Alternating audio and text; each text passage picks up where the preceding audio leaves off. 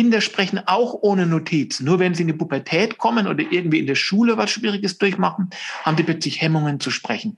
Es steckt uns Menschen drin und ich möchte möglichst vielen Menschen helfen, dass ihr ihren rhetorischen Schatz, ihre Redegoldader heben lernen. Das ist das Größte. Das ist meine größte Vision. Hier ist Christoph Mauer und du hörst 100% den Podcast über Fokus bei der Arbeit, Achtsamkeit im Alltag und auch diesmal wieder über sehr grundsätzliche Fragen des Lebens. Heute spreche ich mit Tillmann Luther. Er ist Pfarrer, Hauptmann der Schweizerischen Armee, Speaker, mehrfacher Buchautor und hat ein mich fassungslos machendes Talent für Sprachenlernen. Dich erwartet ein Gespräch über Rhetorik und Speaking, Begeisterung, Moral und Ethik. natürlich erfährst du auch, wie viele Sprachen er tatsächlich spricht. Danke, dass du zuhörst. Ich wünsche dir viel Spaß und eine lehrreiche Zeit.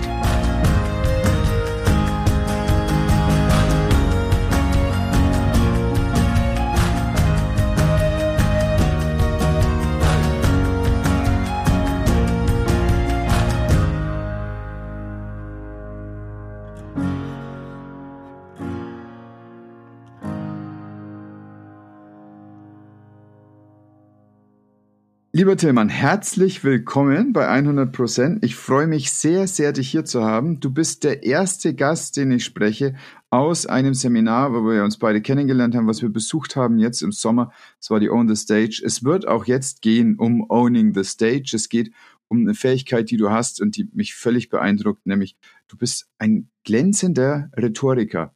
Dazu werde ich mehrere Fragen heute haben und ich bin ganz gespannt, was deine Antworten, deine Ausführungen sein werden. Herzlich willkommen, Tillmann riesig Dank, dass du mich eingeladen hast. Also die Vorfreude in den letzten Tagen war schon sehr, sehr gut. Wir haben über Rhetorik damals gesprochen und dann war es aber so, dass du noch viel mehr gemacht hast auf der Bühne als nur einfach sprechen. Ja, offensichtlich ist es ein ganz zentrales Thema in deinem Leben zu reden, auf einer Bühne zu stehen, Inhalte zu vermitteln, möglicherweise aber auch Visionen zu vermitteln. Wie wurde denn Rhetorik so ein zentrales, so ein wichtiges Thema in deinem Leben? Durch ein Schmerzerlebnis. Stell dir vor, es war mal ein junger Mann, der schon als Schüler sich auf der Referatsliste ganz unten eingetragen hat, weil er nicht drankommen wollte. Ja, und wenn er drankam, ist er fast in Ohnmacht gefallen. Und dieser Schüler war beim Abitur sogar so schlecht drauf, dass er Herztabletten genommen hat. Kreislauftropfen, obwohl er organisch vollkommen gesund war. Er traute sich nämlich nur nicht darüber zu reden, dass er Angstzustände hatte, wenn es darum ging, vor mehr als zwei oder drei Menschen zu sprechen. Und du ahnst es, die Zuhörerinnen und Zuhörer ahnen es, dieser junge Mann war ich.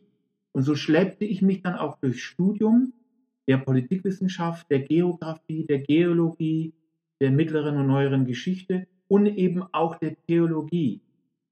Und eines Tages war es soweit, ich wurde junger Pfarrer, mich dann für Theologie entschieden, bei den anderen habe ich bis zur Zwischenprüfung gearbeitet und dann musste ich ja vor anderen Menschen sprechen. Und ich habe abgelesen, ich habe sogar meinen Namen abgelesen. Mein Name ist, da habe ich abgelesen, Tillmann Luthers, so habe ich gesprochen. Und eines Tages, es war so ein lauschiger Sommerabend wie heute, wo wir unsere Aufnahme haben, da war eine Sitzung vom Ältestenrat. Ja, und es ging flott voran und ich dachte, super, da kommen wir heute früher nach Hause, ist früher Schluss. Wir waren schon beim Punkt Verschiedenes und er räusperte sich und er meldete sich, einer von den Ältesten, und sagte, ich muss jetzt was sagen, im Namen von mir und anderen. Tilman, du bist ein netter Kerl. Wir schätzen dich, du bist ein guter Seelsorger, aber deine Reden, deine Ansprachen und deine Predigten sind eine Katastrophe. Du liest nur ab. Wir haben keinen Augenkontakt. Du sprichst so, dass wir hinterher gar nicht mehr wissen, was du gesagt hast. Es ist eine Katastrophe. Sorry, dass wir dir so hart sagen müssen. Du musst etwas tun, du musst etwas unternehmen. Es gibt so viele Leute, die mir das gesagt haben und ich sagte dir, wow, Christoph, hast du schon mal einen Hieb in den Bauch bekommen? Beim Sport, beim Fußball oder wo auch immer? Und so war es bei mir. Mir blieb die Luft weg. Ich konnte gar nicht mehr richtig sprechen.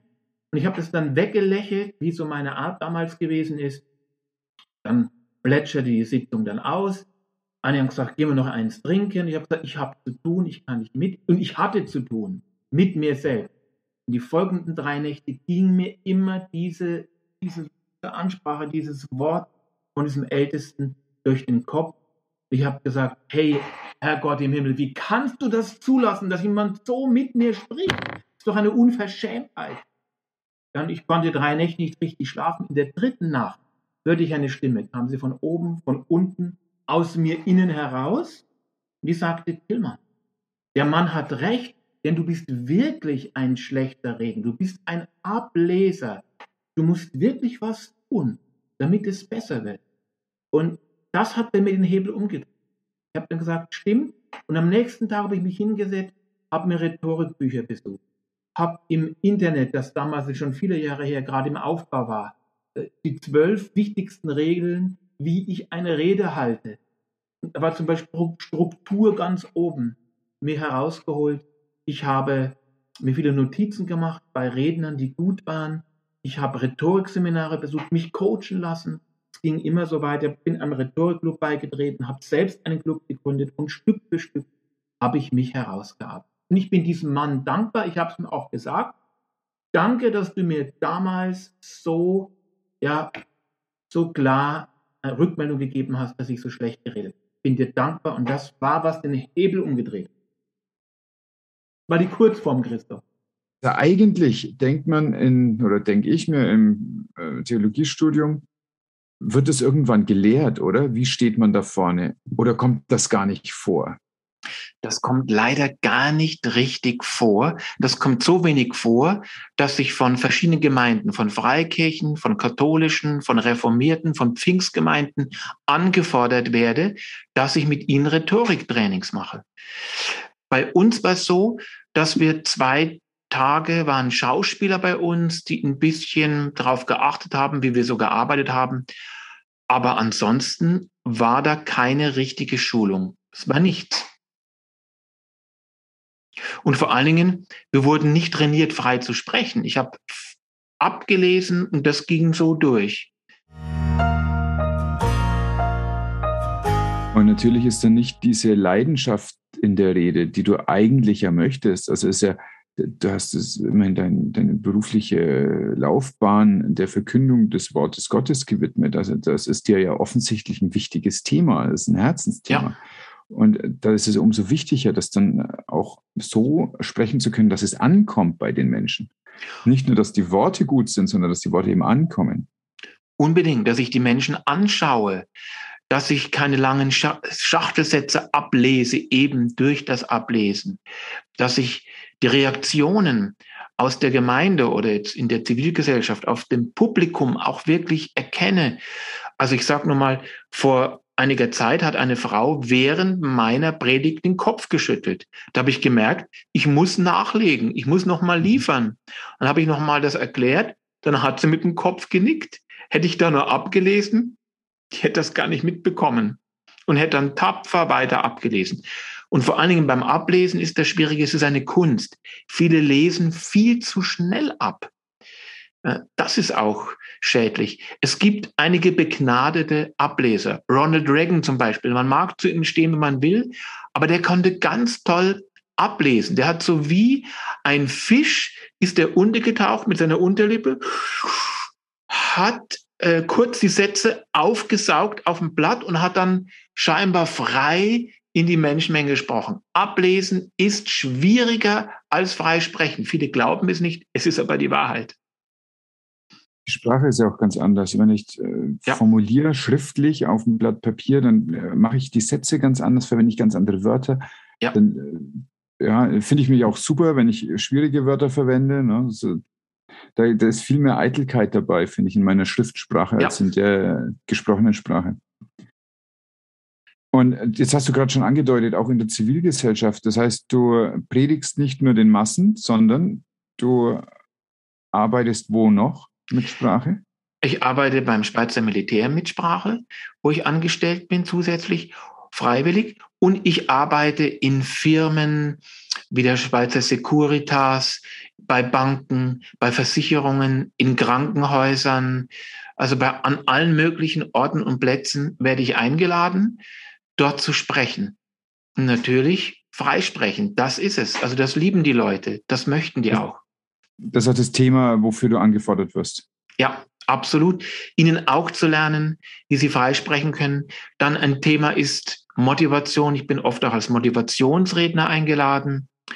Und neuerdings auch, weil ich bin fest der Meinung, wer viel redet, muss doppelt so viel zuhören. Ich mache jetzt ein Seminar über gutes Zuhören. Da werde ich auch angefordert. Also es hängt ja alles mit allem zusammen, dass ich Menschen motiviere, dass ich rede und dass ich zuhöre, um zu sehen, was brauchen die Menschen? Was ist ihnen denn wichtig? Ja. Okay, gibt es so drei Sachen, die du aus dem Nähkästchen rausballern könntest? Was mache ich, um gut frei reden zu können? Ist da sowas, was du teilen möchtest, oder muss ich da zuerst auf dein Seminar kommen? Nein, nein, also ich tue ich tu gerne. Also ich, ich tue in der Öffentlichkeit bis zu 80 Prozent meiner Seminarinhalte äh, geben, weil mich dann nochmal im Seminar zu erleben, ist ja nochmal etwas anderes. Das Allerwichtigste ist Struktur. Das war ja bei mir das, was ich als erstes gelernt habe. Wenn ich mir, nachdem ich Material gesammelt habe, eine gute Struktur zu legen, eine gute ist eine klare Struktur, dann kann ich sinngemäß dieser Struktur entlang frei reden sobald ich über das Thema Bescheid weiß. Und das Publikum kann mir super folgen, wenn die Struktur klar ist. Als Struktur ist das eine. Zweiter wie memorierst du, Entschuldigung, darf ich ja? unterbrechen? Wie, wie memorierst du denn diese Struktur? Hast du dann mhm. irgendwie ein Mindmap oder machst du dir ein Bild im Kopf? Es gibt ja verschiedene Memotechniken, ja. wie man Punkte hernimmt, die man unbedingt sprechen möchte.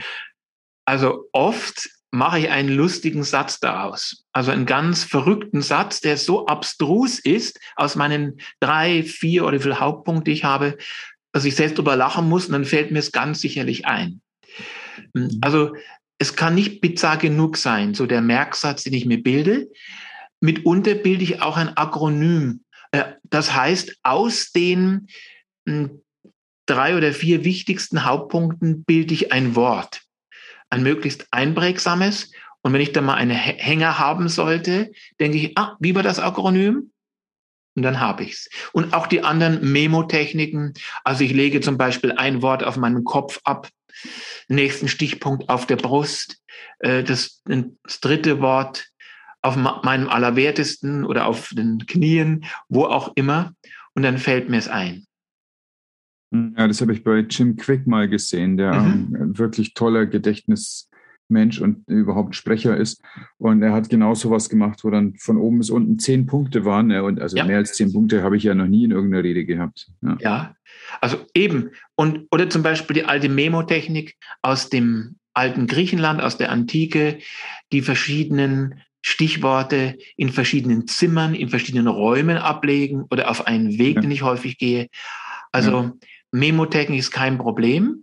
Wichtig ist, dass ich mir nur die Stichworte merke, der Hauptpunkte und die Einleitung und den Schluss und nur das und den Rest sinngemäß wiedergebe, mehr nicht. Und es geht blitzschnell. Ich tue mir das auf meinem Smartphone oder ich mache mir so eine, so eine kleine DIN A6-Karte, als Notfallkarte. Und dann, wenn ich an der roten Ampel warte, ziehe ich das mir vor oder schaue auf mein Smartphone und innerhalb weniger Stunden habe ich das im Kopf drin. Das ist das ganze Geheimnis. Weil du hast drei Tipps, ich würde gern noch mehr sagen, aber du hast mich ja. jetzt so leidenschaftlich heraus, ich muss es einfach sagen, was hoch, hoch hoch, hoch wichtig ist, dass es ein ganz starker Einstieg ist.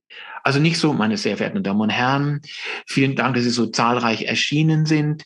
Äh, René Bourbonus, ein sehr guter Redner, den ich sehr verehre, sagte, sag nie, dass jemand zahlreich erschienen ist, der müsste eine gespaltene Persönlichkeit haben. Also lass das überhaupt weg, sondern spring mitten hinein ins Thema. Mach zum Beispiel die Schmerzaspirin-Methode, dass du ein Problem aufwirfst und sagst, und ich biete euch jetzt an, in meiner Rede, was wir da tun können, wie wir dem positiv begegnen können. Oder beginn mit einer Überraschung. Also wenn ich als Pfarrer zum Beispiel auf die Kanzel gehe und sage, ich muss euch etwas beichten, boah, dann gehen die Ohren gleich ganz hoch. Der Pfarrer muss was beichten, ja? Oder du kommst mit einem abgeänderten Sprichwort oder einem Zitat, zum Beispiel, Reden ist Gold hey, Moment mal, wir haben doch gelernt, reden ist doch nur Silber, wie soll das Gold sein? Dem müssen wir jetzt zuhören. Oder Gelegenheit macht Liebe. Was? Mhm. ist es nicht Liebe? Okay. Und wenn ich zum Beispiel sage, hey, wisst ihr, was mir vorhin passiert ist? Es ist der reine Wahnsinn. dann hören die Leute zu.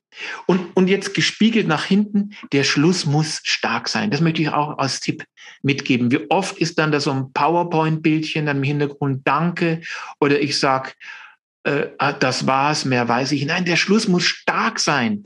Da muss ich nochmal die Botschaft verdichten. Volle Power nochmal das rauen, der letzte Eindruck, der da ist. Das ist so, so wichtig. Also bitte nicht den Schluss verschenken. So viele verschenken den Schluss. Und da kannst du einen Appell setzen, eine Geschichte, die, die dazu passt. Da kannst du eine rhetorische Frage, ein anderes Zitat, eine kleine Hausaufgabe, einen Test oder irgendetwas, aber bitte nicht mit nur Danke und das war's, sondern wirklich einen starken Hammerschluss. Das sind ja beides Momente, also der Start und der Schluss, mhm. wo du wirklich nochmal das äh, reinziehst in den Menschen, dass ja. er merkt, das ist was für mich, das ist bedeutsam ja. für mich. Ja. Was du dazwischen machst, das ist eigentlich nur, äh, damit er dabei bleibt. Ne? Mhm. Das ist so ein bisschen Spannung sich aufbaut. Ja. Und dass er dabei bleibt, oh, jetzt bin ich schon beim vierten Vortrag, aber ich kann nicht anders. Kennst du Ratteninseln, Christoph? Ratteninseln kenne ich überhaupt nicht. Oh, das ist so. Also bitte jetzt Tierfreunde mal kurz weghören, ist aber nur ein Beispiel. Es geht gut aus. Und zwar, Forscher haben festgestellt, wenn sie Ratten in ein Aquarium setzen, dann schwimmen die so ein paar Minuten. Und dann muss man sie abschöpfen, raustun weil die halten nicht länger durch. Wenn du aber ins Aquarium eine Insel setzt, wo die gar nicht rankommen, aber sie haben sie in Sichtweite, halten die Ratten fünf, sechs, sieben oder zehnmal länger durch.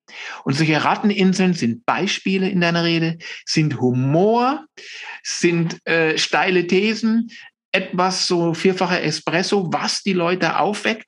Und diese sogenannten Ratteninsel tatsächlich ein Fach Ausdruck in der Rhetorik bitte gleich am Anfang setzen. Denn dann denkt das Publikum oder die Gemeinde oder wo auch immer du sprichst, oh, der hat jetzt was ganz Interessantes, was Lustiges oder etwas Spektakuläres oder etwas Krasses gebracht. Es könnte noch was kommen. Ich muss aufpassen. Also das ist so ein Tipp, den ich unbedingt mitgebe. Setz so eine Insel, wo das Publikum sagt, oh, da könnte noch mehr kommen. Ich muss zuhören. Das ist schön. Dankeschön. Ich habe jetzt ganz wilde Ideen gehabt im Kopf, was denn eine Ratteninsel sein könnte, äh, wenn es um ein Aquarium geht, aber das ist ja eigentlich ganz okay. Keine Tiere wurden für diese Nein. Äh, Metapher verletzt oder geschädigt. Nein, hm? auf keinen Fall. Das ist ja aber was, was noch viel mehr Auswirkungen hat. Du hast gerade gesagt, äh, dass das eine mit dem anderen und alles miteinander zusammenhängt. Da mhm. ist doch ganz viel auch eigene Entwicklung dabei. Da ist Persönlichkeitsentwicklung oh, ja. dabei. Ja. Du bist durch das Sprechen lernst du dich ja auch kennen. Ja. Was sind denn da so Prozesse, die in dir angestoßen wurden, von denen du keine Ahnung hattest, dass dieser Gemeindeälteste dich hinbringt mit seiner Feststellung? Was ist denn da passiert? Es ist Folgendes passiert. Ich habe gemerkt, Rhetorik ist ja mehr. Rhetorik ist nicht nur Reden halten oder Predigten halten, sondern das ist auch sich mit dem Thema Motivation zu beschäftigen, mit dem Thema Kommunikation, mit dem Thema Zuhören, äh, das Thema Persönlichkeitsentwicklung. Ich habe mir ganz viele Bücher besorgt. Ich habe mir da Videos angeschaut. Ich habe mich da fortgebildet. Ich habe gemerkt, Rhetorik ist mehr. Also wenn du in Rhetorik einsteigst, kommst du automatisch auf das Thema Motivation. Ich habe mir rhetorische Vorbilder gesucht und bin auf Les Brown gekommen. Und Les Brown ist einer der bestbezahlten und tollsten Redner. Und er ist Motivationsredner. Und er hat drei Bücher mittlerweile geschrieben. Und da geht es ums Thema hungrig sein, also hungrig auf Leben, hungrig auf seine Leidenschaft, hungrig auf das, was man in die Welt bringen möchte. Und habe ich sofort gemerkt, das hängt alles mit allem zusammen. Ich habe gemerkt, ich habe gedacht, ich betrete einen neuen Kontinent mit der Rhetorik. Nein, es ist ein neues Universum. Und das läuft parallel und es wird immer mehr und immer interessanter. Ja, dieses You gotta be hungry, was mhm, Les Brown genau. sagt. Das, es ist ja. ja. nicht so, wie ich jetzt sage, You gotta be hungry. Ja. ja. sondern es ist ein Hungry. Ja. da ist so viel Energie drin. Unbedingt. Und und damit macht er ja überhaupt erst was auf. Er öffnet ja seinen Zuhörern eine Möglichkeit, hungrig sein zu dürfen. Oh ja. Und äh, tatsächlich, also, du warst ja auch auf der Bühne wirklich, also captivating, äh, würden wir jetzt vielleicht über Les Brown sagen. Du hast mich völlig äh, her, her herangenommen, an die Bühne vorgezogen und äh, hing an deinen Lippen. Und dann, also so, dass wir, wir haben alle also eine Sache immer geübt und du hast dann hintereinander vier verschiedene Sachen und alle halt irgendwie auf Weltmeisterniveau rausgehauen. Danke. Das war, schon, das war damals sehr, sehr beeindruckend. Und das möchte ich auch noch auf, ähm, auf das kommen. Du warst jetzt in Berlin gewesen, mhm. hast du mir erzählt, und du hast eine, eine, ganz ehrenvolle Tätigkeit gehabt. Du hattest Studenten, mit denen du arbeiten durftest. Und ja. damals, als wir uns unterhalten haben, da ich weiß nicht, ob das dann dein endgültiger Titel war, aber es war so eine Art Arbeitstitel, dass es um eine, so eine Kardialrhetorik geht, also aus ja. dem Herzen raus oh, ja. zu sprechen. Ja. Wie waren denn deine Erfahrungen? Haben die das verstanden? Konnten die das aufnehmen? Oh, es war so, so großartig. Es gab ja noch, ein, es war eine Vorlesung sollte ich halten, aber ich habe eine Vorrede gehalten, weil ich ja eine Stunde ohne Notizen gesprochen habe. Auch da, es war eine Vorrede und es lief so großartig und die, ähm, die Leute vom Institut, von der Hochschule haben gesagt, Herr Luther, hätten Sie Lust, im nächsten Semester wieder eine Vorlesung zu halten? Ich habe gesagt, oh, es noch mal so gerne. Ich würde es am liebsten durch den Bildschirm springen und sie umarmen. Ich sage ja, ja und nochmals ja. Es war einfach großartig, es waren tolle Rückfragen. Und dieses Thema Vorlesung war auf meinem Vision Board. Ich habe am Morgen, wenn ich aufstehe, äh, ist bei meinem Spiegel, was ich mir wünsche für die Zukunft, was sind meine Ziele. Und da ist ein Bild, wo einer eine Vorlesung hält. Und das habe ich jetzt abgehakt. Ähm, jetzt bin ich mal gespannt, ob sich die anderen Dinge auch erfüllen. ich bin neugierig. Ich hätte nie gedacht, dass das möglich ist, äh, dass ich angesprochen werde und es ist passiert. Ja. ja wo, man, man, fragt ja eigentlich nicht, was auf so einem Vision Board drauf ist, aber was ist denn so deine große Vision?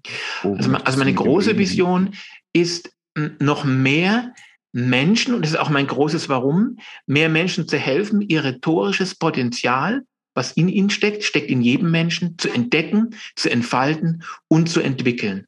Das ist das Größte, dass ich das noch mehr machen kann, noch mehr Gelegenheit dazu habe.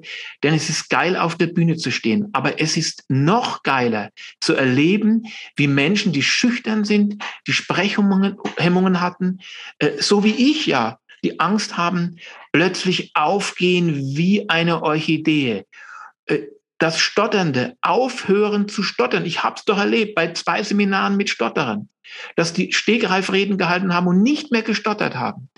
Das ist so genial. Oder Schüchterne gewinnen Rhetorikwettbewerbe, Christoph.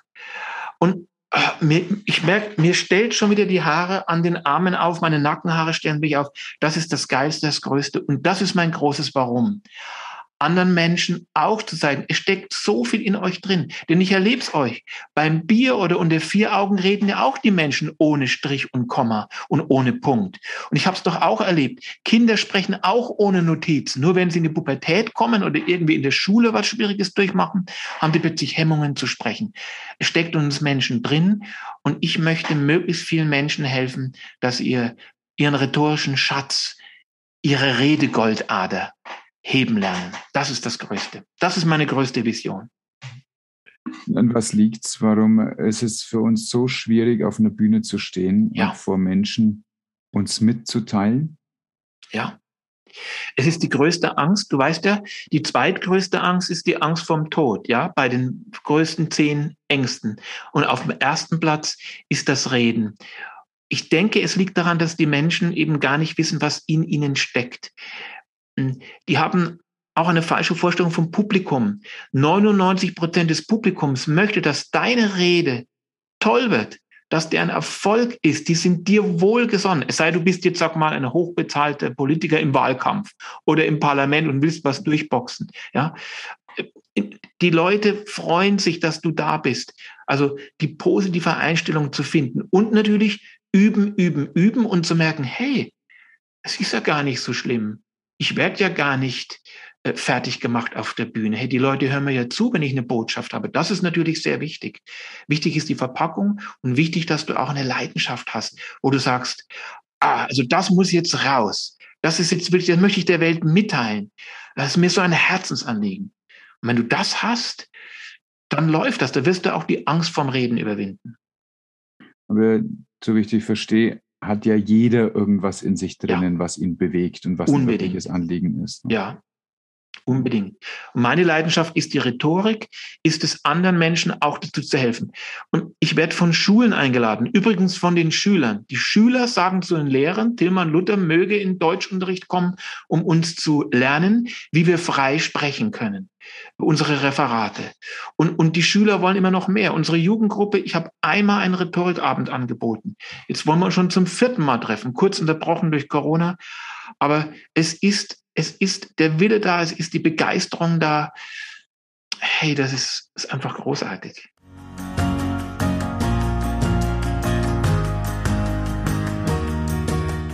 Ich möchte auch nochmal eben äh, darauf eingehen, dass ich gerade mit einem Pfarrer spreche, der Luther mhm. heißt und ja. der hier äh, Thesen verbreitet. Das ist eine mhm. unglaublich privilegierte Situation für dich, ne? das, also als Aufhänger, aber für mich ist es auch eine sehr, sehr schöne Sache. Wir müssen jetzt nicht auf 95 Thesen kommen im Laufe ja. des Abends, aber ich möchte doch ganz gerne mal nochmal ganz äh, explizit zu der Verbindung nachfragen zu Dienst für Gott und Dienst für die Armee.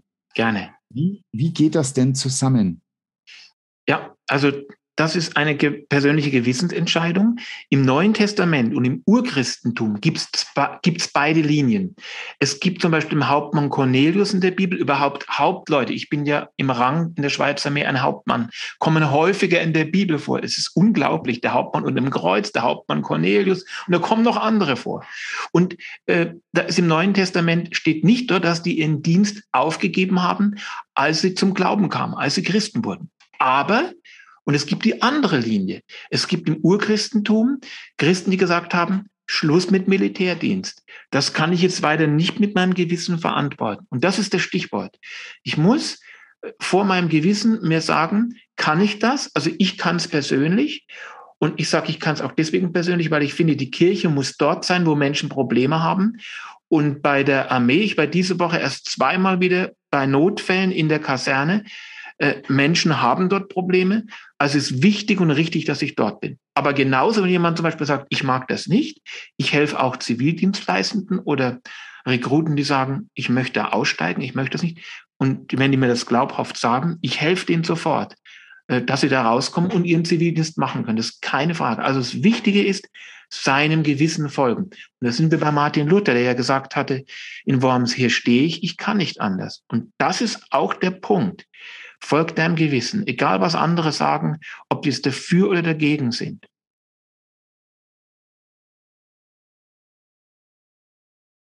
Wo kommt es, wo kommt denn Gewissen her aus deiner Sicht? Ist es etwas, eine Verbindung, die wir haben zu uns selbst und damit zu diesem, dem Göttlichen in uns? Oder ja. ist das Gewissen was, was verbunden ist mit der Gesellschaft, die um uns herum lebt, für die wir eine Verantwortung spüren?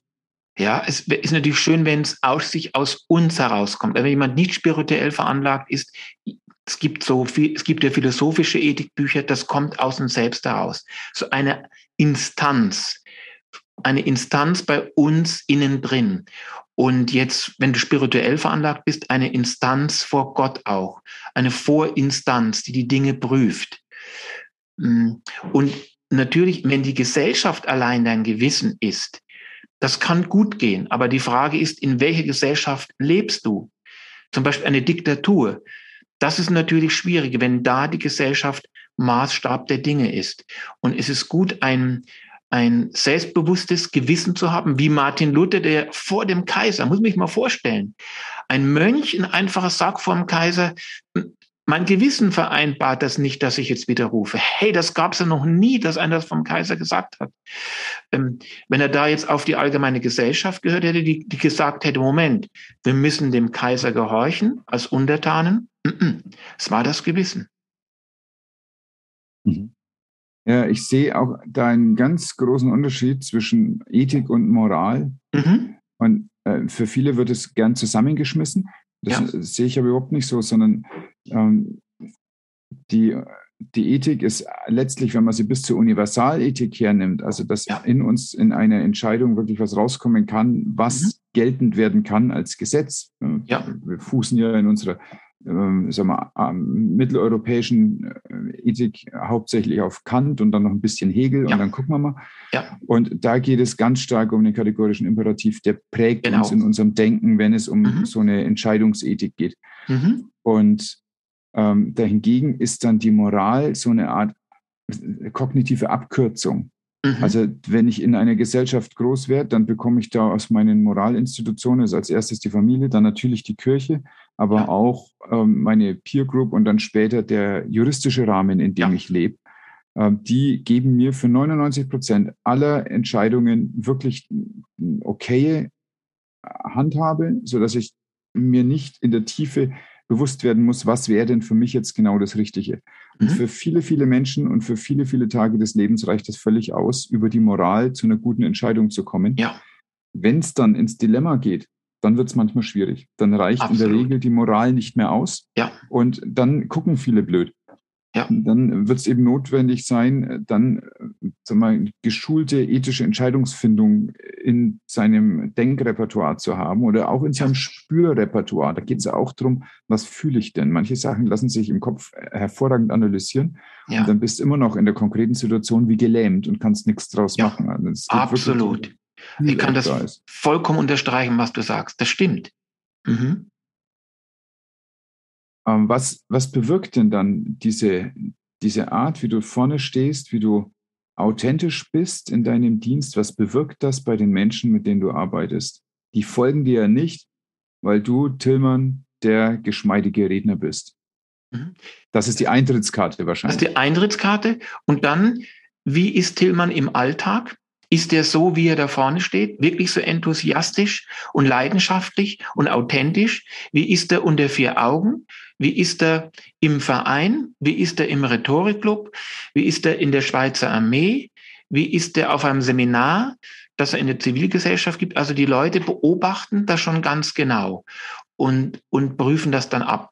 Und da habe ich auch eine Entwicklung mitgemacht. Also ich sage immer, wo Christoph oder wo Tillmann draufsteht, das ist wie bei einem Fruchtsaft, 100 Prozent, muss auch 100 Prozent Christoph und Tillmann drin sein. Aber Christoph, bei mir wird das ein langer Weg. Ich habe also viele Jahre, ich möchte sagen Jahrzehnte gebraucht, um immer authentischer zu werden. Durch viele schmerzhafte Hürden hinweg habe ich immer mehr und mehr meld, tue ich mich diesen 100 Prozent annähern. Ist immer noch ein Kampf. Hm, es hat irgendwann mal gesagt, am Ende vom Leben wird nicht gelten, bist du jetzt wie Martin Luther King gewesen, bist du wie Moses gewesen, bist du wer wie XY gewesen, wie Les Brown, sondern bist du Tillmann, bist du Christoph, Christoph gewesen und Tillmann bist du Tillmann gewesen. Darum geht's, die Talente, die in uns stecken, die Fähigkeiten, die einzigartige Weltsicht, die nur wir beide haben, dass die wirklich zum Tragen kommt. Das ist so entscheidend. Und ein schmerzhafter Prozess. Ich habe früher, war ich in Gefahr, oft eine Rolle zu spielen. Gerade am Anfang von meinem Pfarramt, muss ich ganz ehrlich sagen, hey, wie muss ich mich jetzt verhalten? Wie muss ich denn als Pfarrer so auftreten? Äh, ich habe diesen lustigen Satz immer, den es ergibt, das Zitat, ich bin eigentlich ganz anders, ich komme nur nicht dazu. Ja, so war das bei mir. Und Stück für Stück ist es jetzt so, dass wichtige Leute sagen, hey, der da vorne auf der Kanzel oder der, bei der Armee ähm, oder sonst wie beim Vortrag, der ist ja auch so beim Bier, der ist ja genau so.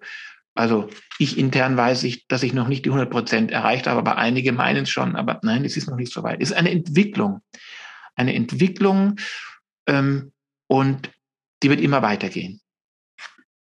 Ich kenne das sehr gut vom Anfang meiner Arbeitskarriere. Mhm. Da war, hatte ich natürlich auch so ein Rollenverständnis. Ja. Wie möchte ich denn sein? Wie möchte ich ja. rüberkommen vor allem? Ja. Wie verhalte ich mich denn? Das äh, ist natürlich Ausdruck von einer tief sitzenden Unsicherheit. Ja. Ne? Ich, da brauche ich halt ein, so ein Ego, was ich vor mich schiebe als Maske ja. und schütze mich damit vor ja. vermeintlichen Angriffen. Möglicherweise ist das auch einer der Gründe, warum Menschen manchmal, also wenn sie mit anderen Leuten sprechen, äh, wenn sie auf einer Bühne stehen, so ja. komisch sind, so affektiert sind, dass eben das ein, ein Schutzmechanismus ist, um oh, unangreifbarer zu werden. Mhm. Und was, ist, was dann aber tatsächlich passiert ist, damit wirst du auch unnahbarer. Ja wenn du unangreifbar bist und schiebst da was zwischen dich und mhm. deinen Zuhörer.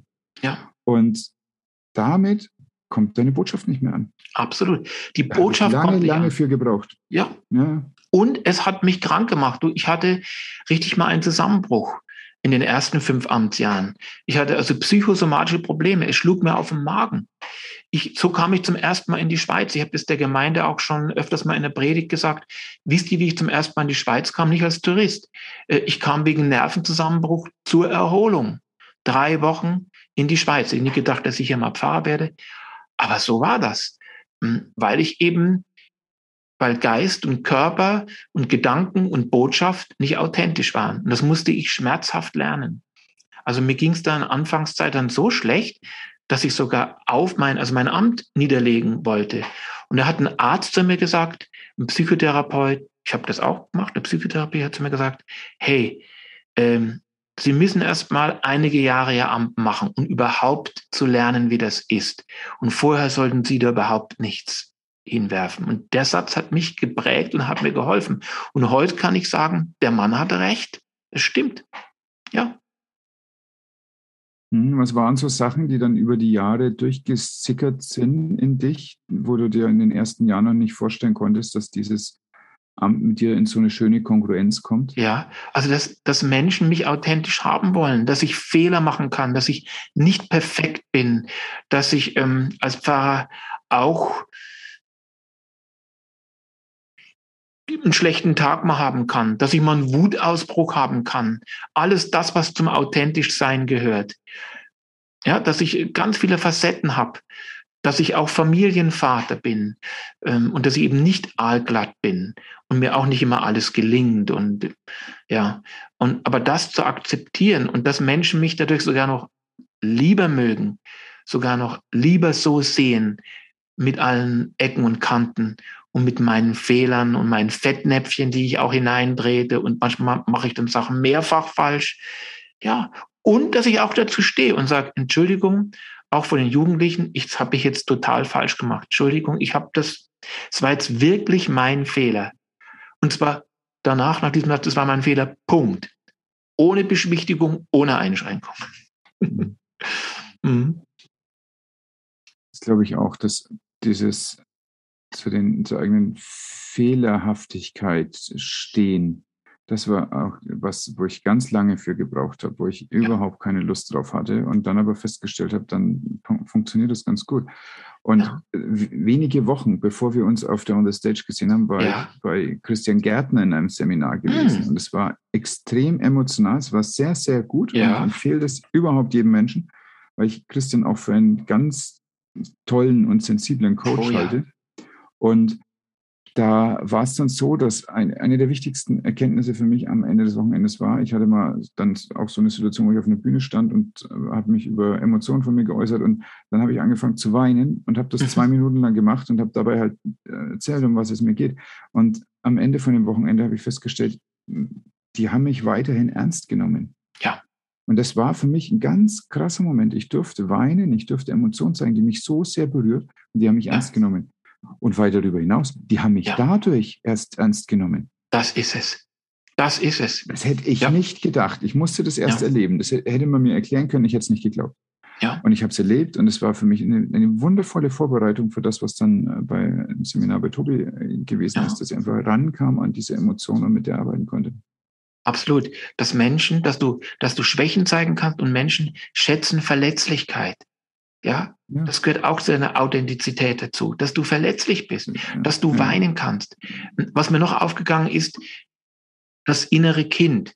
Also was in mir für Wünsche und Träume stecken, die ich schon so lange verdrängt habe und äh, durch irgendwelche Rollen, in die ich mich hineingedacht habe oder dass ich einfach nicht meine innere Stimme gehört habe.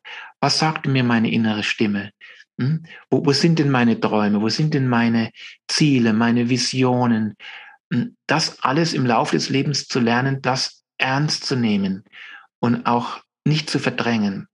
Also das war ein schmerzhaft, aber wichtiger Lernprozess. Und der ja, ist absolut. immer noch da. Der ist immer noch da. Ja, ja. ja. Jeden Tag. ja.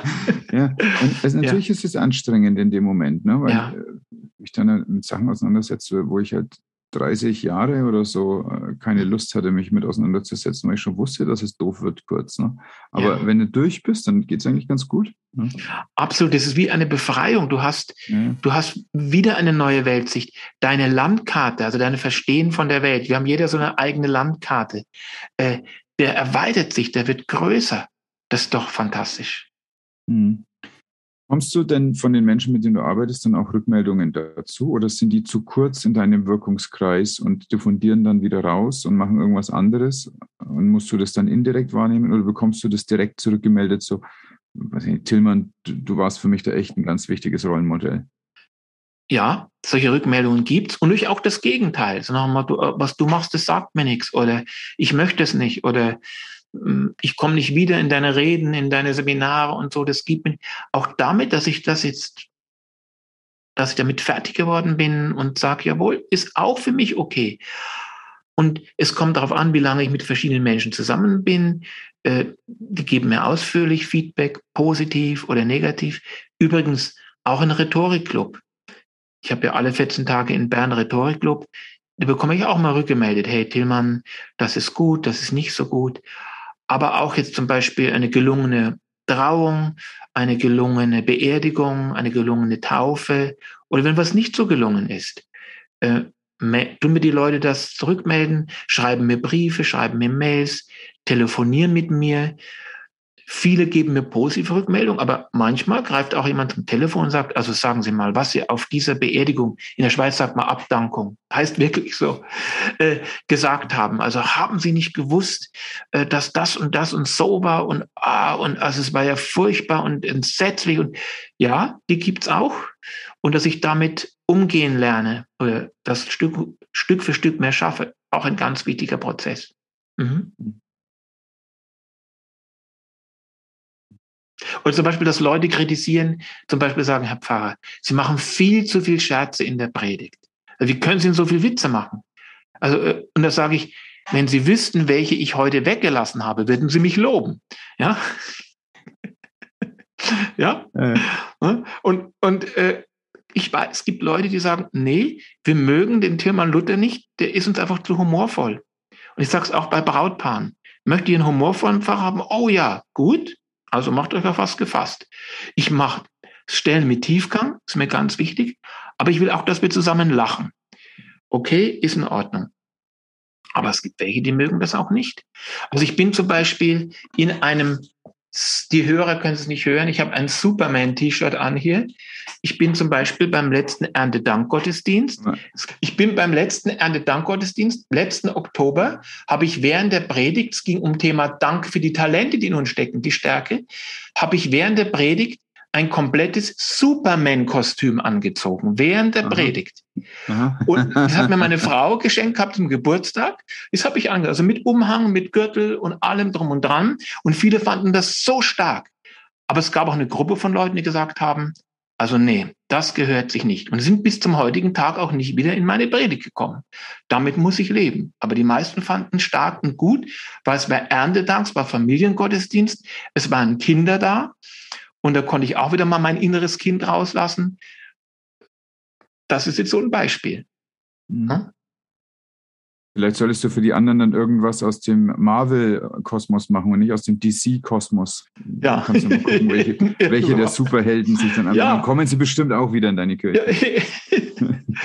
ja, genau. Also, dass, dass Leute auch sagen, hey, das ist uns zu, das ist uns zu verrückt. Das ist zwar interessant, wir schauen zu, aber darf man das überhaupt machen, ey? Ja, und ich habe dann den Schlusssegen im Superman-Kostüm gemacht. Ich habe das dann gleich angelassen. Wenn du da mal steckst, du kommst da so einfach nicht mehr raus. Ja, so ist es halt. Sehr schön. Okay. Wie bringst du denn das äh, die, gerade auch diese Vorbereitungsarbeit, aber auch diese ganze andere geistige Arbeit, nicht ja. die geistliche, aber die geistige mhm. Arbeit. Wie bringst du das denn so on point? Wie fokussierst du das denn? Hast du, hast du irgendwie so eine Musik, die du anmachst und dann bist ja. du im Produktionsmodus oder wie geschieht das? Weißt du, du, du redest hier, du machst dort Unterrichte, du ja. arbeitest an verschiedenen Stellen, jeweils äh, mhm. ja auch mit All-In. Und alles aber ist ja was Kreatives auch. Also ja. es ist ja furchtbar, auf äh, eine kreative Tätigkeit on point, auf Knopfdruck abliefern ja. zu müssen. Ja. Wie machst du das? Erzähl's mir. Ja, es ist furchtbar, Bitte. furchtbar schön, ist es, es ist großartig. Äh, also manchmal kommen Sachen ganz überraschend. Ich kam von einem Bergdorf, es war ein Freitag wie heute, ich werde es nie vergessen, kam ich um kurz nach fünf durch den Stau in unserem Ort, kam ich nach Hause, habe dort einen Gottesdienst gehalten, hatte dort einen Gemeinnachmittag gehabt, kommt ein Telefon, äh, der Mann, der um 18 Uhr bei uns jetzt den Gottesdienst halten sollte, ist nicht da. Müssen wir leider absagen, wir wollten nur Bescheid sagen. Sage ich, stopp! Nicht absagen. Äh, ich mache den. Hey, du bist doch gar nicht vorbereitet. Ich, ich probiere es jetzt trotzdem. Ich finde, es ist eine Herausforderung. Und es hat geklappt. Also einfach sich mal in Sachen hineinwerfen. Wenn du viel weißt zu bestimmten Themen, kannst du immer etwas sagen. Aber wie, wie fokussiere ich mich, wie baue ich mich auf? Also Musik ist eine ganz wichtige Sache. Und ich höre von Bach, S-Dur-Prelude bis äh, Hip-Hop, bis Rap, bis äh, moderne Songs. Hall of Fame ist für mich so ein Lied. Believer ist so etwas. Ähm, auf uns, das ist so, ähm, das ist schon, schon, schon ein bisschen älter. Oder zum Beispiel so Lieder wie, wie heißt es? Win at all costs oder die Superman-Melodie, also alles mögliche. Also Musik spielt für mich eine ganz große Rolle vor Auftritten, wo auch immer. Ist für mich ganz, ganz wichtig, mich zu motivieren dann Meditation, mich fokussieren am Morgen, wenn ich mir sage, Tilman, warum bist du da? Für was wirst du bezahlt? Was ist denn deine Leidenschaft? Warum ist der Tag heute wichtig? Warum kannst du dich jetzt freuen? Und ganz am Morgen sagen, das habe ich heute vor und mich will ich darauf voll einzustimmen, auch ist ganz wichtig. Dann, mir passiert so oft, ich gehe fünfmal in der Woche ins Fitnessstudio, war auch heute wieder im Fitness. Und wenn ich dann zum Beispiel auf dieser Treppe, wo man immer steigt, ja, und man kommt nicht nach oben, diese Fitnesstreppe, ähm, da, fallen mir oft Sachen ein. Ne, dann habe ich einen Notizblock dabei oder mein Smartphone, muss mir das aufnotieren, fallen mir Sachen ein. Weil wenn, wenn ich mich bewege, mein Körper, bewegt sich auch mein Geist, bewegen sich meine Rädchen. Also das ist, das ist eine Sache, ähm, wo mir auch immer viel, viel zufliegt. Und viele Beispiele, viele Sachen, viele Ideen liegen auf der Straße, begegnen mir immer zu. Also ich habe dann so viele Einfälle auch. Ich muss mir die aufschreiben, sonst gehen sie verloren. Und wichtig ist, neugierig sein im besten Sinne auf Menschen. Ihnen zuhören. Was bewegt die Leute? Oder ich habe schon Leute, die mir zuarbeiten. Mir schicken ständig Leute Zeitungsausschnitte. Meine Frau äh, macht mich aufmerksam, hey, guck mal, was da wieder ist und jenes. Also die Leute wissen das und schicken mir auch noch Sachen. Also es ist, ich komme nicht ans Ende. Ich habe so viele Beispiele, Ideen. Ich habe da nie irgendeine Sorge, dass das mal ausgehen würde. Schön. Äh, lass uns noch gerade über diese Morgenroutine sprechen, weil ja. mir das ein ganz wichtiges Thema ist. Das heißt, du mhm. meditierst mhm. morgens und ja. damit war es das schon? Oder wie stelle ich mir deinen Morgen vor? Wann geht der los? Also ich, ich stehe meist zwischen 5 und 6 Uhr auf. So 5 Uhr, 5 Uhr 20. Und das erste ist, ich lasse mir zuschicken, weil das ist dann das erste Mail am Morgen, die beiden Bibellosungen vom Tag, also auf Deutsch. Und bevor ich die aufmache, also das Mail ist schon im Anschlag, lese ich in den Ursprachen auf Hebräisch und Griechisch, weil ich bin ein absoluter Sprachenfan. Also ist auch einer meiner Kraftquellen. Ich lerne gerne Sprachen, habe verschiedene Sprachlehrer auch. Dann übersetze ich das und meditiere drüber nach. Prüf ab, ist das so? Äh, habe ich das richtig übersetzt? Und, dann tue ich über einzelne Sachen nachmeditieren, also ein Wort herausnehmen. Ein Wort und dann einfach in den Geist kommen lassen, was einfach das Wort an mich rankommen lassen. Was sagt mir jetzt das Wort? Es zieht das Wort an, mich, an mir vorbei, bleibt es bei mir? Was sagt es zu meiner Person? Was sagt es zu meinen Aufgaben, die ich heute habe? Was sagt es zu dem Termin, zu den Begegnungen? Was sagt es zur Kirche? Ähm, das ist mir sehr, sehr wichtig. Und das nimmt viel Raum ein auch. Und deswegen stehe ich auch gerne früh auf, um eben ähm, da Zeit zu haben. Denn früh um fünf oder halb sechs ruft niemand an. Also da bin ich ganz für mich. das ist auch meine Zeit, ja. Die ist mir ganz, ganz ja, wichtig. Ja. Genau. Das ist, ja, also Das ist so meine Morgenroutine. Und abends, ich habe so ein Dankbarkeitstagebuch, wo ich immer drei Sachen aufschreibe, die gut waren. Meist sind es mehr, ich könnte zehn Sachen aufschreiben. Aber das ist auch wichtig, ein positiver Abschluss. Dankbar sein. Damit mein letzter Gedanke, man weiß ja nicht, ob man, Tillmann weiß nicht, ob er morgen wieder aufwacht, dass der letzte Gedanke ein positiver war. Das ist mir sehr wichtig. Ja, schön. Mhm. Natürlich, du wirst heute mit oben drauf stehen, ganz oben auf der Liste natürlich. Das ist auch klar. Es ist so. Ja, ich, ich äh, schicke dir noch ein Foto vielleicht von mir. Das kannst du dann ausdrucken und ausschneiden und direkt daneben machen und so. Und dann ja. Wirklich freuen kannst auch. Es wäre Platz. Da, da, wird mein dankbares Lachen drauf sein. Wir, wir machen das auch. Wir haben ein Tagebuch, seit wir unseren ja. Sohn haben, wo wir dann abends immer reinschreiben, was er so Super. erlebt hat, ob er neue Wörter gelernt hat und so. Schön. Und das, das geht auch letztlich Richtung Dankbarkeit. Mhm. Da steht nicht Dankbarkeit drüber, aber es geht genau um das Gleiche. Und da unterhalten wir uns auch äh, nochmal. Das ist auch auf jeden Fall eine Zeit abends, die wir nochmal ganz Schön. bewusst wahrnehmen und den, den Tag rekapitulieren und uns einstimmen auf den nächsten Tag.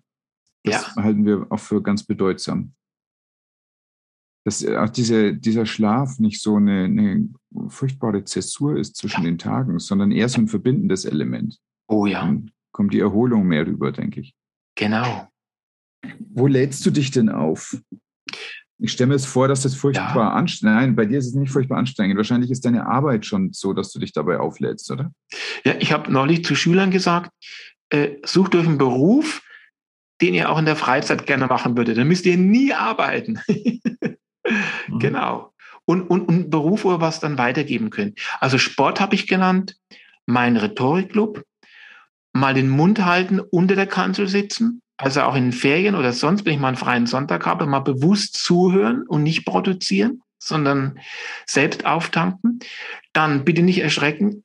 Montag ist mein freier Tag und ich gehe in der Regel mit meinem Schießlehrer auf den Schießplatz und, dann bist du nämlich so fokussiert, du musst die Nummer 10 treffen, das Schwarze in der Mitte. Und es ist so schwierig, du, da kannst du an nichts anders denken, als jetzt da zu treffen. Und oft treffe ich nicht. Und jetzt bin ich wie in einer, ja, wie soll ich sagen, so wie in einer geschützten Glaskugel drin. Und dann fällt alles von mir ab. Ich denke an nichts anderes. Das ist auch wie Meditation.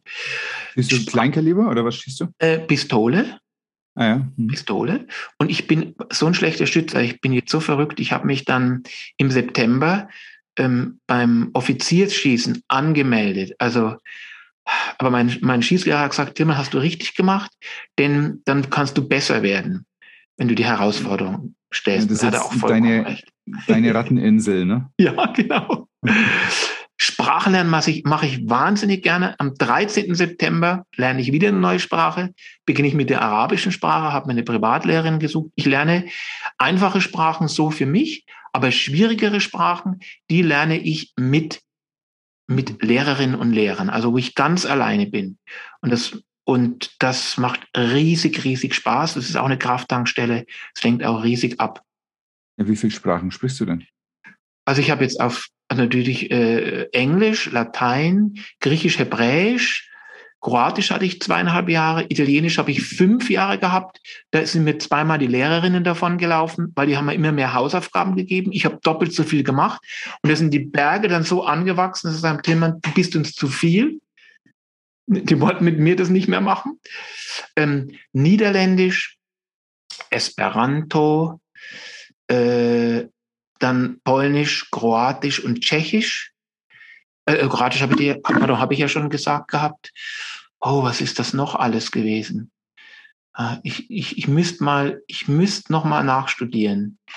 Aber es meine, dann Türkisch habe ich angefangen. Türkisch wäre das nächste nach Arabisch, was ich lernen möchte. Aber es eine der Sprachen, die ich im die im Selbststudium bis zu einem gewissen Punkt lernen kann. Und dann weiß ich, stopp, Tillmann. Jetzt brauchst du eine Lehrerin, einen Lehrer, damit du über die Klippe springst, um es wirklich gut zu können. Und also Sprachen, das ist einfach ganz, ganz fantastisch. Du, also ich habe jetzt bis elf gezählt. Ja, das ist auch mein Ziel, mit über elf zu kommen. was ich unbedingt machen möchte, habe ich auch angefangen und bin aber nicht weitergekommen, nur bis zu einem gewissen Punkt. Ähm, eine skandinavische Sprache, also der Norwegisch oder Dänisch, weil dann habe ich ja die anderen skandinavischen Sprachen, so ziemlich dann intus. Ja, also von das, Finnisch mal abgesehen. Ja. ja. Und, und genau, genau, also Finnisch ist wie Türkisch und Ungarisch, die haben nämlich die große und kleine Vokalharmonie, sind miteinander verwandt, haben sich drei Reitervölker getrennt. Und es ist ganz, ganz wahnsinnig spannend. Und ich hatte neulich mal eine finnisch äh, Walliser deutsche Hochzeit gehabt. Und da habe ich die Hauptpunkte der Predigt auch auf Finnisch gesagt, auch die Begrüßung und den Schluss. Ich war da wieder so ehrgeizig, weil es so riesig Spaß macht. Ich habe in meiner Gemeinde zwei Finnen, die haben mit mir trainiert und oh, das war der Hammer. Also das, das war einfach super. Ja, Sprachen, das ist es. Das, das mache ich sehr, sehr gerne. Und ich stamme mich auf mit meiner Familie, unternehme mit meiner Frau gern etwas. Wir gehen gern ins Theater, in Konzerte. Ja, das sind so Dinge, machen einen schönen Abend mal zusammen. Das ist uns wichtig. Ja, das sind auch so Krafttankstellen. Ich bin angemessen beeindruckt. bin aber, also wir waren jetzt in den Niederlanden für eine Woche. Ich hatte da ja. einen geschäftlichen Termin, habe hospitiert in der Praxis und ja. äh, das hat uns natürlich Spaß gemacht, dort auf Englisch zu kommunizieren, mhm. aber äh, wir haben dann in einem in so einem Sozialladen in den Heldern ja. äh, einen, einen äh, niederländischen Kurs gefunden und haben dann ah. auf der ah. Rückfahrt angefangen und es ist also ganz, ganz toll, die, die Michel-Thomas-Methode. Mhm. Und der, ist also ganz schön schrittweise und ganz auf Sprechen aus. Und äh, jetzt, schauen wir mal, also die ersten Sätze funktionieren jetzt und mhm. jetzt packen wir uns jetzt einfach so ein bisschen rein, immer wenn wir Auto fahren und schauen mal, was dabei rauskommt. Ja, dann braten äh, wir, wir iets. Dan praten we iets in het Nederlands. En dat is een erg interessante taal ook. Uh, bijvoorbeeld, ik heb uh, Nederlandstalige vrienden kijk uh, eh, BWN, televisie in het Nederlands. Ik lees de Nederlandse Bijbel en uh, luister Nederlandse radio. Daar zijn ook Nederlandstalige vakantiegasten. Dat is echt interessant en ik hou van talen. Da brauche ich noch ein paar Stunden. Aber ich, ich, konnte dich zumindest weitgehend verstehen. Ich war auch ja. in der Hospitation mit den Patientengesprächen und die mhm. haben sich natürlich auf Niederländisch unterhalten. Also im Großen und Ganzen habe ich schon verstanden, um was es geht. Ich habe mhm. im letzten Jahr mal ein Buch aus dem äh, Holländischen übersetzt ins Deutsche, ja. was total schwierig ist, weil ich es ja noch nicht kannte, die Sprache. Ja. Und, und war, war sehr arbeitsaufwendig, aber war auch sehr, sehr interessant, weil natürlich die Lektüre dann nochmal auf eine ganz viel tiefere Ebene kommt, als wenn ja. du einfach nur einen deutschen Text einmal durchballerst und dann so, ah ja, okay, check, check, das waren die zwei Punkte, bitte nächstes Buch. Äh, das war mal ganz interessant, ja. Absolut. Und ich habe mal bei einer silbernen Hochzeit bei sehr guten Freunden, dann in Niederlanden, weil wenn du Niederländisch besser sprichst, lernst du Niederländer kennen und Belgier und da habe ich dann bei diesen sehr guten Freunden eine Rede frei auf Holländisch gehalten. Also die haben alle die Stirn gerunzelt dann, meinen Akzent konnten die wegstecken, haben geduldig zugehört, aber ich und das Festpaar, das Jubelpaar, wir hatten jede Menge Spaß gehabt. das war super. Sehr, sehr gut. ja, spannend. Also, oh, du hast jetzt wirklich die, die Messlatte sehr, sehr hoch gesetzt. Ich fand mich eigentlich schon cool mit meinen Sprachen, aber das ist wirklich gut. Dankeschön. Das inspiriert mich sehr. Danke dir. Wie alt bist du jetzt gerade? Wie viele Jahre habe ich noch, um nachzuziehen? Oh, ich bin jetzt letztes Jahr 60 Jahre alt geworden. Okay. Mhm. Ich bin jetzt 41, also in 19 ah. Jahren, da geht noch was. Da geht ja, noch was absolut. mit den Sprachen. Ja, also ich habe mit ich 41, mit 41 Französisch gelernt. Ich hatte Französisch nicht in der Schule ah. und, und, und habe dann erst dann begonnen und jetzt leite ich Sitzungen auf Französisch, halte Predigten in der französischen Sprache. Fremd? Und da hast du es, du hast noch so viel Zeit, dann, dann, wenn ich das schaffe, schaffst du das auch. j'ai pas de problème avec le français parce que ma honte euh, émigré à Paris de, depuis une décade et j'ai parlé français très souvent, mais il me faut boire du vin blanc et c'est mieux avec du vin. Mais au moment Christophe, tu parles formidable de français pour entendre que sache. Il y a pas beaucoup de gens qui parlent extraordinaire comme toi, de presque bilingue. Super. Tu exagères. Non, non, c'est la vérité, c'est le jure. c'est la vérité, ja. ja, äh, tatsächlich habe ich, also früher war ich ganz beeindruckt, dass es Französisch gibt. Das war für mich so eine Geheimsprache. Meine Eltern haben immer Französisch gesprochen, wenn wir Kinder nicht mitbekommen sollten, um was es gerade geht. Hey, super, du hast Und, frankophone Eltern sind Frankophile auch. Ja. Meine Mutter war in Marseille gewesen zum Au pair oh. nach ihrer Schule und mein Vater hat halt in der Schule gelernt. Mhm. Und dann ist eben meine Tante nach Frankreich emigriert und dadurch hatte ich französischsprachige Cousins. Hey, und drum hatten wir immer wieder mal Kontakt. Aber äh, ich war mal mit, also meine Frau hat Freunde in, äh, in der Champagne und wir waren dann dort vor zwei Jahren und da habe ich dann mit dem, mit dem Partner gesprochen und wir haben also festgestellt, nach der ersten Flasche Wein etwa, dachte ich so, okay, es klappt wieder. Nach der zweiten dachte ich, ich könnte eigentlich auch einen französischen Podcast machen. Nach der dritten dachte ich, ich könnte vielleicht auch als Präsident kandidieren. Es funktioniert gerade so hervorragend. Ja, und dann, äh, ja, es, oh. über ganz spannende Sachen unterhalten. Frankreich ja. ist ja laizistisch als Land. Ja. Und es hat mich damals sehr interessiert. Das war ja vor zwei Jahren. Hm, das war die Zeit kurz nachdem auch der Front National wieder so mhm. stark wurde, dass er in den mhm. Departements da war und ähm, wo aber bei uns auch die AfD war. Und ich wollte wissen, hat denn der Laizismus für ihn eine Bedeutung dann in der Schule, in der schulischen Ausbildung? Kriegen mhm. die Leute dann das hin? Denn der Gedanke, den ich dahinter hatte, ist, ich glaube, dass ähm, dadurch, dass die Kirchen an Bedeutung verloren haben für viele mhm. junge Menschen, wir sind in so einer postmodernen Gesellschaft, ja. da hat die Kirche nicht mehr für alle so eine normative mhm. Funktion. Und ich glaube, dass aber gleichzeitig die Welt so komplex geworden ist, mhm. dass es ein Bedürfnis gibt nach vereinfachenden Antworten. Ja. Und die Kirche kann das schon manchmal ganz gut, dass mhm. da wirklich Antworten kommen, wo man sagt, okay, jetzt muss ich nicht mehr drüber nachdenken, da steht es ja geschrieben. Mhm. Das ist ja das, was so handelsüblich dann auch mal ja. passiert.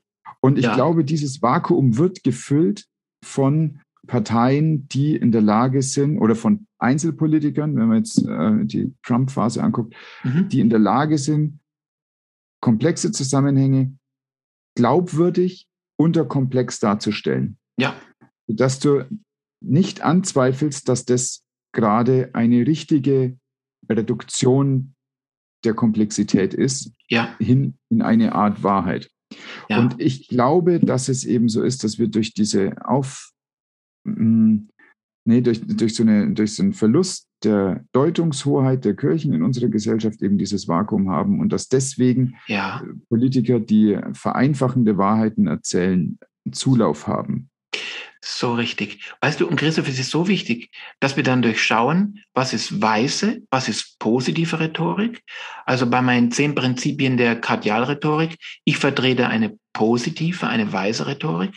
Und dass wir dann unterscheiden können, wo sind Manipulationen, wo ist eine schwarze, eine manipulative, eine satanische Rhetorik. Und das Schlimme ist, satanische Rhetorik, schwarze Rhetorik. Die Bücher gehen weg wie warme Brötchen.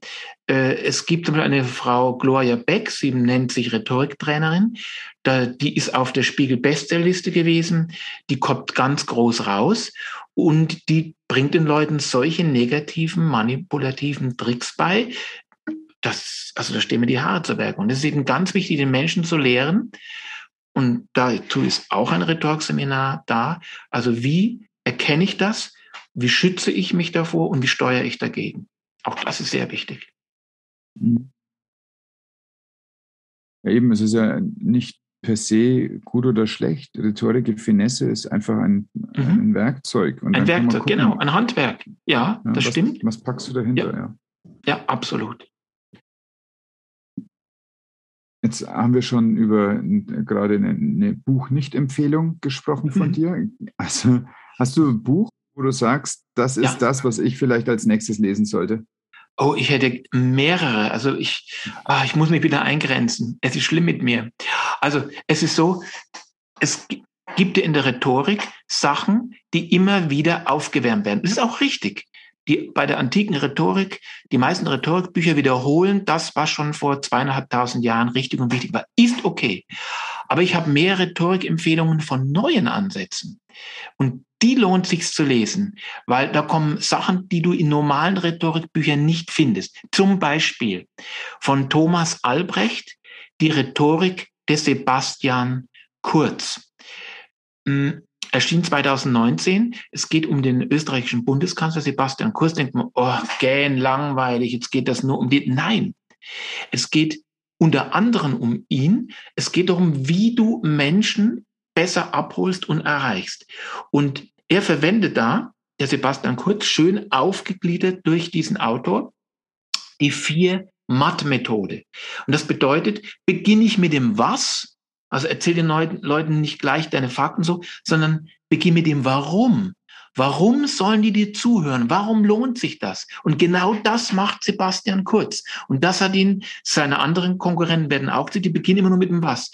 Das hat ihm die Nase nach vorn gehen lassen. Also beginn mit dem Warum, dann kommt zum Was und dann spreche auch über das Wie. Wie kannst du das umsetzen? Und dann die Vision, der Traum, das Großartige, die Leidenschaft. Was passiert, wenn du es umsetzt? Also es ist ein geniales Buch, die Rhetorik des Sebastian Kurz. Weiter äh, ist super. Wir haben vorhin über authentisch sein gesprochen. Michael Rossier. Rhetorik ist keine Kunst, sondern kein Problem. Ein sperrig, sperriger Titel, 2021 erschien. Rhetorik ist keine Kunst, sondern kein Problem. München 2021. Und der ist, der Mann ist so genial. Ich habe ihn auch auf meinem Rhetorikkanal, ja, ich habe auch einen Kanal, ich habe drei Kanäle auf meinem Rhetorikkanal persönlich ihn interviewen dürfen. Und der sagt, Leute, vergesst alles von Rhetorik. Boah, vergesst alles sondern es wichtig ist, dass ihr authentisch auf der Bühne seid. Wisst ihr, wenn ihr zu viele Regeln habt durch eure Rhetoriktrainer, sagt Michael Rossier, dann, ja, dann stoppelt ihr über eure eigenen Füße. Wenn ihr eine Leidenschaft habt, eine Botschaft, sagt noch viel Äs und Öms, bringt mit Leidenschaft drüber, das ist besser als tausend Regeln. Und der Mann ist so erfrischend, so echt. Und ich habe mit ihm einen Podcast gemacht, äh, was ist ein authentischer Redner oder wie funktioniert er? Und der Mann ist genial. Dann habe ich leider noch nicht in die deutsche Sprache übersetzt, aber du, der jetzt so schön Französisch parlierst, ein echter Geheimtipp. Es gibt einen, einen Mann, der heißt Victor Ferry. Victor Ferry.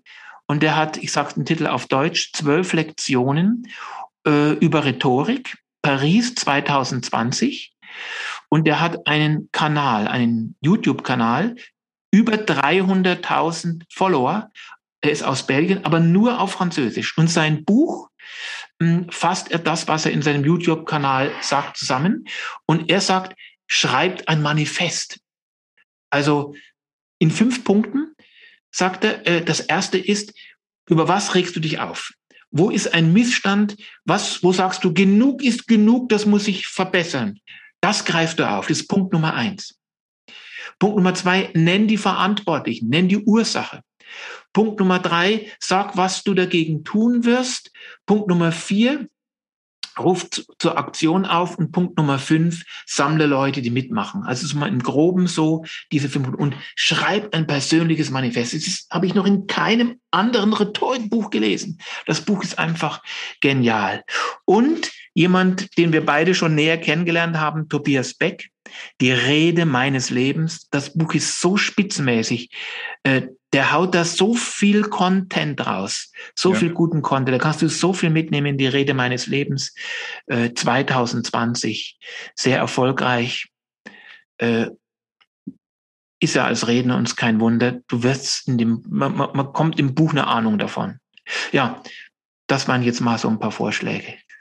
Das finde ich auch gerade, also das Buch von Tobi ist gerade für ja. das, was außenrum noch passiert, so wichtig. Ja. Also ähm, es ist ja ganz oft in der Rhetorik so, dass du um den Content sprichst und mhm. Content ist King. Ja. Aber Kontext, so das ist meine These, Kontext ja. ist Queen. Absolut. Und du brauchst, um ein, um ein Land zu regieren, brauchst du einen König und eine Königin. Mhm. Also wenn du in der Monarchie bist, du kannst es auch natürlich mit einer parlamentarischen Demokratie machen. Kann es auch funktionieren, ne?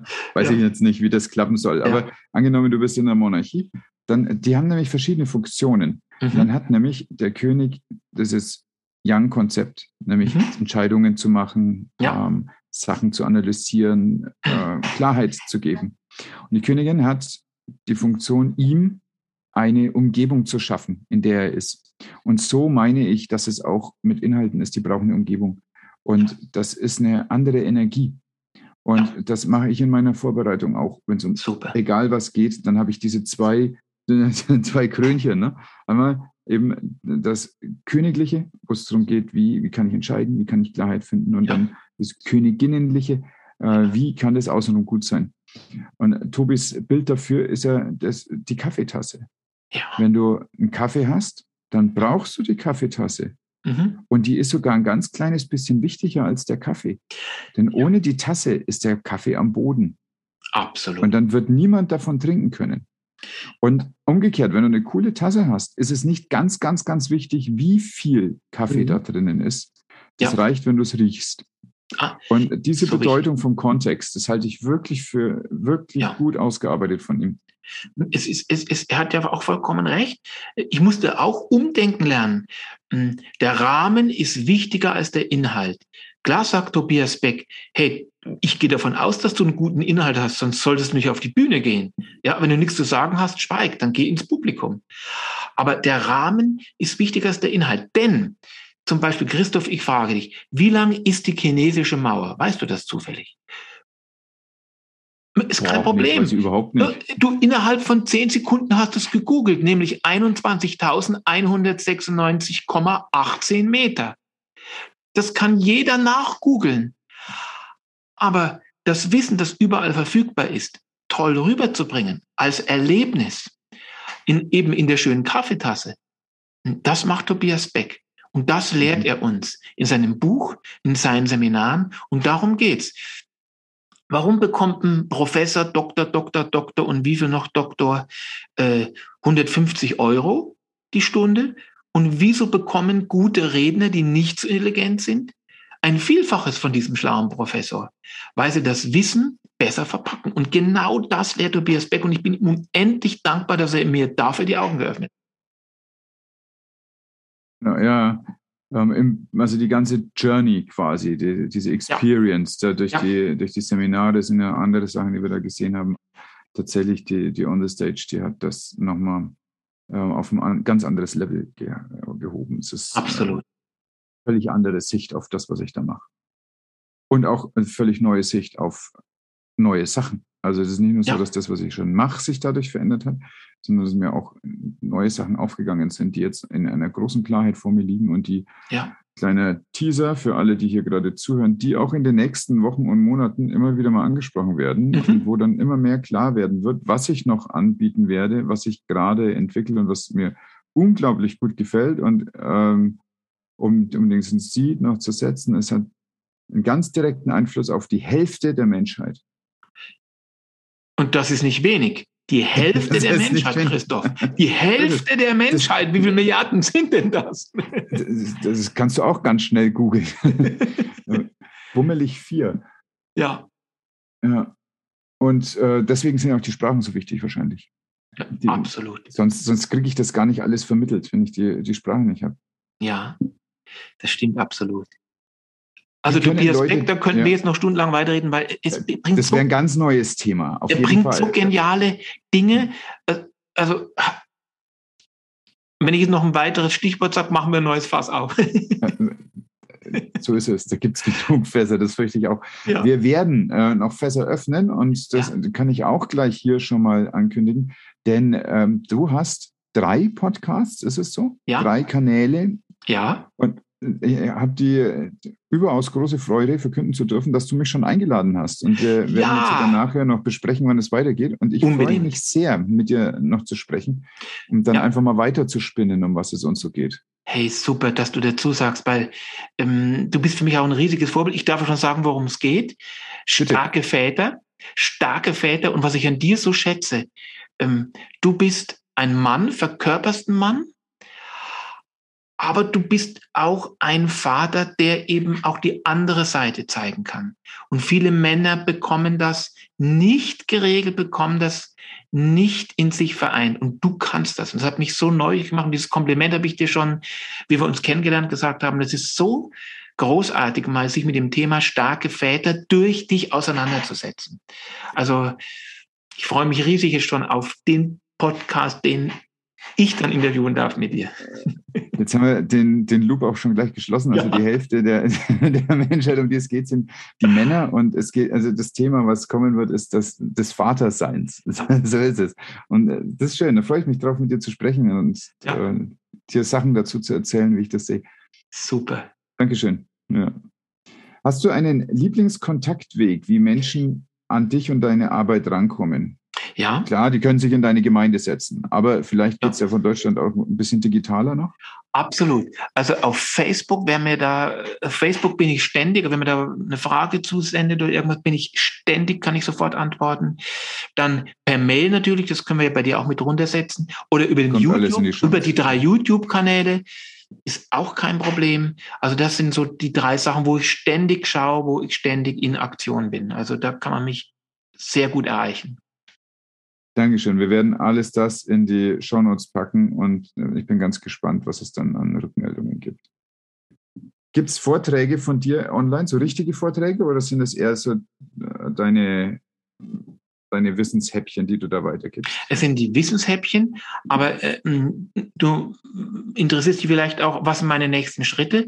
Durch unser Seminar bei Tobias Beck ist es so, er hat uns ja empfohlen, sich mit anderen zu vernetzen. Wir vernetzen uns heute. Ich habe mich mit drei weiteren Mitarbeitern, einer Mitarbeiterin vernetzt, mit einem Mentaltrainer, mit einem Visualisierungsspezialist, mit einer Glücksarchitektin. Und da wird es jetzt jede Menge Vorträge geben. Wir machen Aufnahmen, da gibt es jede Menge Content. Und da freue ich mich riesig drauf, auf dieses neue Abenteuer eben mit anderen zusammenzuarbeiten und dadurch bereichert zu werden. Okay. Und das wird dann auch ein YouTube-Kanal oder wie muss ich mir das vorstellen? Wir werden das dann über verschiedene Webseiten, werden das dann nach außen geben. Schön. Wundervoll. Das ist es überhaupt, dieses, das Kollaborieren und das Kooperieren. Ja. Das ist das, um was es gerade geht. Also die, die, Zeit von einsamen Kriegern, die ja. meinen, die Welt aus den Angeln heben zu müssen oder wie Atlas auf den Schultern zu tragen, die, die ist vorbei und jetzt passieren neue Sachen und diese neuen Unbedingt. Sachen passieren kollaborativ. Ja, und weißt du, es macht ja so viel Spaß. Wir machen zum Beispiel den Konfirmandenunterricht mindestens zu zweit. Die Jugendlichen schätzen das. Zwei verschiedene Stimmen, Abwechslung und eben auch im Seminaren jetzt für die Rhetorik oder Motivation oder wo auch immer äh, abwechseln. Zum Beispiel Mann, Frau ist auch eine tolle Abwechslung. Oder zwei Männer, die verschieden sind. Oder zwei Frauen, die von unterschiedlichen Seiten herkommen, aber an einem Thema schaffen. Das bringt's doch. Das ist doch großartig, oder? Mhm, es ist wundervoll. Hm? Sehr schön. Mensch, Schlimmern, Dankeschön. Es war hey, eine ganz erquickliche Zeit. Ich habe sehr genossen. Ich bin dir sehr, oh, sehr dankbar für deine Zeit. Oh, es ist die Zeit so schnell schon vergangen. Ich schaue auf die Uhr, ist unglaublich. Du bist ein super Moderator. Du stellst so spannende Fragen. Ähm, du kitzelst so viel aus einem raus. Ich muss mich wirklich zusammenreißen. Du machst das einfach wunderbar. Herr Dank, ich muss bei dir auch gar nicht viel kitzeln. da ist schon so viel da.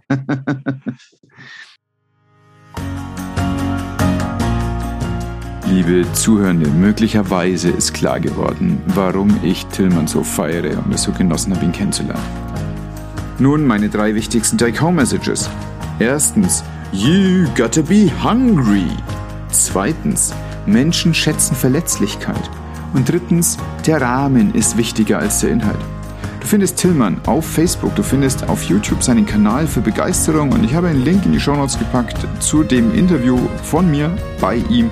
Außerdem die Links in den Shownotes zu allen Büchern, über die wir gesprochen haben. Und inzwischen ist auch sein aktuelles Buch rausgekommen. Nach diesem Link findest du in den Shownotes. Welche Leute könnten von genau dieser Folge profitieren?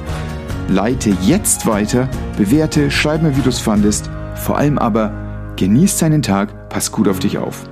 So, und jetzt abschalten.